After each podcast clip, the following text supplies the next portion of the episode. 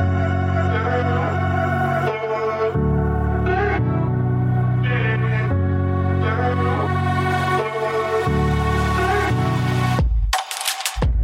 À tous, moi c'est Audrey, avocate fiscaliste depuis plus de 10 ans et enseignante en droit fiscal à l'université.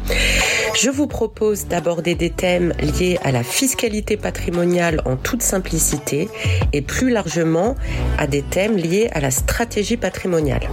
Alors je vous dis à tout de suite dans un nouvel épisode et bonne écoute.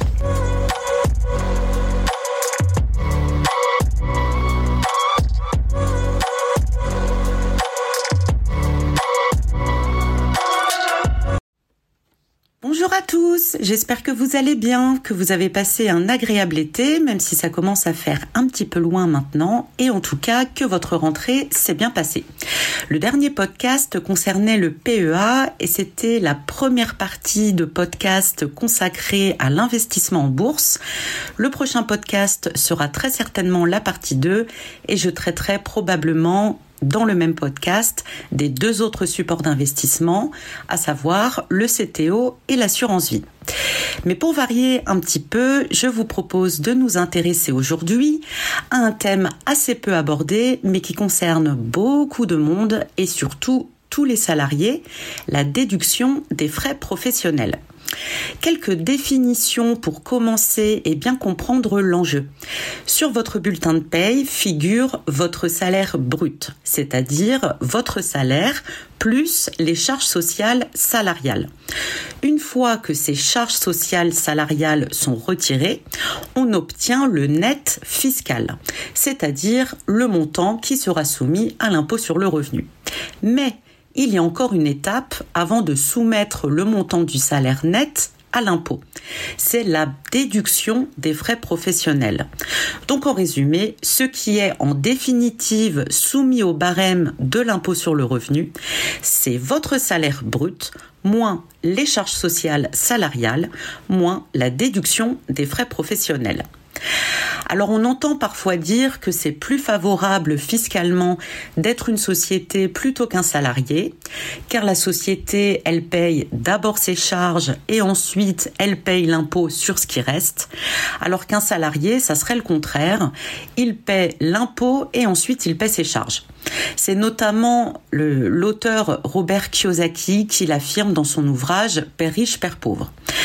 Mais ce n'est pas totalement vrai. Alors après, euh, Robert Kiyosaki parle du système américain, mais en France, un salarié a la possibilité de déduire ses frais professionnels réels avant de payer l'impôt et il a même la possibilité d'avoir de manière automatique un abattement forfaitaire de 10% sans aucun justificatif. C'est d'ailleurs ça qui va s'appliquer par défaut. Lorsque vous déclarez vos salaires, l'administration calcule automatiquement l'abattement de 10%. Autrement dit, vous déclarez que vous avez perçu 100 de salaire, et eh bien seuls 90 seront soumis au barème de l'impôt sur le revenu. Et cet abattement se fait automatiquement, vous n'avez pas à le faire vous-même mais vous avez la possibilité de renoncer à cette déduction forfaitaire et de demander la déduction de vos frais réels. Vous avez donc le choix. Ce choix entre déduction forfaitaire de 10% et déduction des frais réels a un caractère annuel et individuel. Ça signifie que si vous optez pour les frais réels au titre d'une année, ça ne vaudra que pour cette année-là.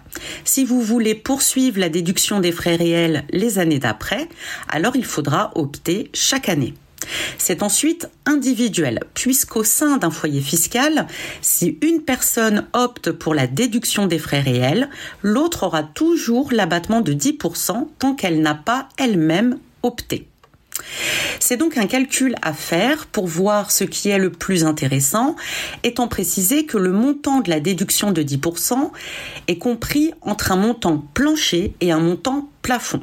C'est-à-dire que, quoi qu'il arrive, le montant de la déduction de 10% sera au minimum de 472 euros, qui est le montant plancher, et au maximum de 13 522 euros, qui est le montant plafond. Ce sont les montants pour 2022 qui peuvent légèrement varier d'une année sur l'autre, mais ça reste à la marge. Donc vous listez vos frais réels déductibles qu'on va voir juste après et vous avez deux situations. Premier cas, vos frais réels représentent moins de 10% de votre salaire. Alors, il est préférable de ne pas opter. Deuxième cas, vos frais réels représentent plus de 10% de votre salaire. Alors, dans ce cas, au contraire, il est préférable d'opter pour la déduction des frais réels. Mais alors, quels sont les frais réels déductibles? Je les ai répartis en cinq catégories. On va voir donc les frais de déplacement, les frais de nourriture, les frais de double résidence, les frais liés aux locaux professionnels et une cinquième catégorie que j'ai nommée un petit peu divers, qui est une catégorie un petit peu fourre-tout. Première catégorie, les frais de déplacement vous pouvez déduire trois sortes de frais de déplacement. Tout d'abord, la première sorte de frais de déplacement, ce sont les frais de déplacement domicile-lieu de travail. Lorsque la distance entre le domicile et le lieu de travail n'excède pas 40 km, les frais sont intégralement déductibles. En revanche, lorsque la distance est supérieure à 40 km, les frais ne sont intégralement déductibles que si vous faites état de circonstances particulières qui justifient cet éloignement de votre domicile. Cela peut être des contraintes familiales, sociales, professionnelles, par exemple, vous pouvez invoquer certains motifs professionnels, comme le fait d'exercer plusieurs emplois, la difficulté à trouver un emploi près de votre domicile, ou bien encore le télétravail. Pour le télétravail, puisque si vous êtes souvent en télétravail, votre domicile peut être plus éloigné de votre emploi, mais pour autant, vous pourrez déduire les frais de déplacement vers votre travail, même si ça représente plus de 40 km. Vous pouvez invoquer aussi des motifs familiaux, comme par exemple l'activité exercée par le conjoint, ou encore un problème de scolarisation des enfants. Parfois, il n'est pas possible de scolariser son enfant dans un rayon de 40 km autour de son travail, etc. Alors attention, ces motifs particuliers doivent être indiqués dans la déclaration de revenus. On ne vous demandera pas de le justifier au stade de la déclaration de revenus, mais il faudra l'indiquer. Et surtout, il faudra garder tous les justificatifs. Et si aucun motif ne justifie l'éloignement, vous pourrez bénéficier de la déduction à hauteur des 40 premiers kilomètres. Deuxième sorte de frais de déplacement, les déplacements professionnels. Donc ça recouvre notamment les voyages, les missions, les tournées. Si par exemple vous devez rencontrer un client à l'étranger, les frais supplémentaires liés à ces déplacements professionnels sont déductibles et il s'agit en pratique des frais de transport, de nourriture et d'hébergement. Attention toutefois, les frais exposés doivent être en rapport direct avec l'activité exercée. Par exemple, s'il s'agit d'un voyage à l'étranger, le déplacement doit être imposé par l'employeur. Et bien entendu, si ces frais sont remboursés par l'employeur, ils ne pourront pas être déduits. Troisième catégorie de frais de déplacement, les frais de voiture et de moto. Lorsque vous achetez une voiture ou une moto et que vous vous en servez soit pour aller travailler, soit en journée la semaine pour faire des déplacements chez des clients par exemple, vous pouvez déduire certaines dépenses. Vous pourrez ainsi déduire tout d'abord ce qu'on appelle la dépréciation annuelle du véhicule. Alors sur ce point, je vous renvoie à l'épisode que j'avais fait sur le régime LMNP dans lequel j'ai explique le mécanisme de l'amortissement. Mais globalement, si votre voiture a une durée de vie de 10 ans et que vous l'avez achetée 10 000 euros, sa dépréciation annuelle sera de 1000 euros. Autre élément que vous pouvez déduire, les intérêts de l'emprunt éventuellement contracté pour l'achat du véhicule. Les frais de péage et les frais d'usage, c'est-à-dire carburant, garage, stationnement, assurance, les frais d'entretien et de réparation. Vous avez la possibilité d'évaluer de manière forfaitaire certains frais de déplacement grâce à l'application d'un barème forfaitaire qui a été fixé par arrêté. Ce barème forfaitaire permet de déterminer forfaitairement certains frais de déplacement déductibles, à savoir la dépréciation annuelle, le carburant, les frais d'entretien et de réparation. En revanche, ce barème ne s'appliquera pas aux intérêts d'emprunt, aux frais de péage ou de parking. C'est donc une analyse au cas par cas qu'il faut faire pour déterminer si, pour ces types de dépenses, il est plus favorable d'appliquer le barème ou d'appliquer les frais réels. Ce barème tient compte de la distance parcourue, de la puissance du véhicule et du type de motorisation. Donc, est-ce que c'est un véhicule thermique, électrique ou hybride? Sachant que lorsque vous avez une voiture électrique, le montant forfaitaire issu du barème est majoré de 20%. Deuxième catégorie de frais déductibles, les frais de nourriture. Le principe, c'est que normalement, les frais de nourriture sont des dépenses d'ordre personnel non déductibles. Cela étant, les frais supplémentaires de repas pris sur le lieu de travail et qui excèdent la valeur des repas à domicile peuvent être déduits lorsque vos horaires de travail ou l'éloignement de votre domicile ne vous permettent pas de rentrer manger chez vous le midi. Le montant déductible est égal à la différence entre les dépenses que vous avez réellement exposées et la valeur des repas pris au domicile, sachant qu'on estime la valeur des repas pris à domicile à 5,20 euros par repas. Ça, c'est le montant retenu pour 2023. En 2022, c'était 5 euros il faut de toute façon pouvoir justifier de ces frais, sachant que l'existence de frais supplémentaires de repas pendant la pause du midi est présumée lorsque vous n'avez pas accès à la cantine que vous n'avez pas la possibilité de vous y rendre, si par exemple elle est trop éloignée. En revanche, si vous décidez pour des raisons personnelles de déjeuner au restaurant plutôt qu'à la cantine d'entreprise, l'excédent du prix payé au restaurant par rapport au prix payé à la cantine n'est pas déductible. Dans cette situation, en effet, le montant déductible sera égal au coût du repas pris à la cantine moins la valeur du repas pris au domicile et évalué forfaitairement à 5,20 euros.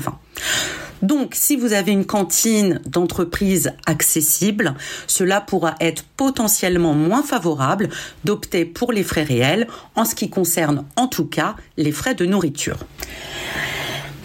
Troisième catégorie de frais déductibles, les frais de double résidence. Donc ça, c'est l'hypothèse dans laquelle vous habitez et résidez dans une commune différente de celle où réside votre famille. Par exemple, votre foyer familial est situé euh, à Lyon. Vos enfants sont scolarisés là-bas, votre conjoint travaille là-bas. Alors quand je dis conjoint, c'est aussi concubin ou partenaire de Pax, ça fonctionne également. Mais vous, vous travaillez à Paris et vous ne pouvez pas faire l'aller-retour Lyon-Paris tous les jours. Donc vous avez besoin d'un logement sur Paris pour pouvoir y dormir plusieurs jours dans la semaine. Dans ce cas-là, les frais supplémentaires de logement, de nourriture et de déplacement que vous exposez sont déductibles. Attention toutefois, cette situation ne doit pas résulter de convenances personnelles, mais doit au contraire être une contrainte inhérente à votre emploi. Quatrième catégorie de frais déductibles, les locaux professionnels. C'est l'hypothèse dans laquelle votre activité nécessite l'utilisation d'un bureau ou d'un local spécifique que votre employeur ne met pas à votre disposition. Dans ce cas, vous pouvez comprendre dans vos, dans vos dépenses professionnel les charges qui se rapportent au local et que vous utilisez pour l'exercice de votre activité, et ce que vous soyez propriétaire ou locataire de ce local. Très concrètement, vous pourrez déduire le loyer, les dépenses d'entretien, de réparation, d'amélioration, les dépenses locatives qui vont comprendre notamment le nettoyage, l'éclairage, le chauffage, l'assurance, vous avez également les impôts locaux, les charges de copropriété et les intérêts d'emprunt contractés pour acquérir ce local. Et lorsque vous avez une pièce dans votre habitation principale qui est exclusivement affectée à l'exercice de votre profession, vous pourrez déduire proportionnellement à la superficie de ce local sur la superficie totale de votre logement. Pour terminer, je vais vous parler de la dernière catégorie de frais professionnels qui est un petit peu euh, fourre-tout.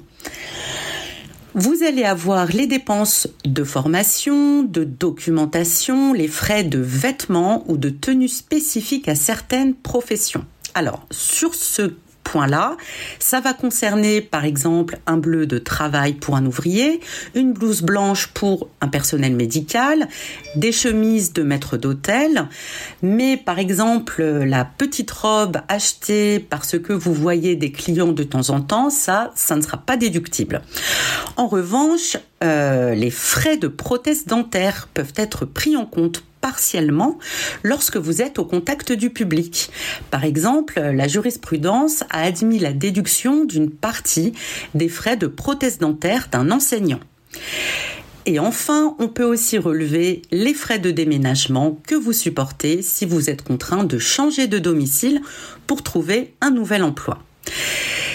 Voilà, l'essentiel, vous l'aurez compris, c'est de conserver tous les justificatifs, essentiellement les factures, et de bien penser à opter lors de votre déclaration de revenus. J'espère que ce, podcast vous aura plu et je vous dis à très bientôt. Salut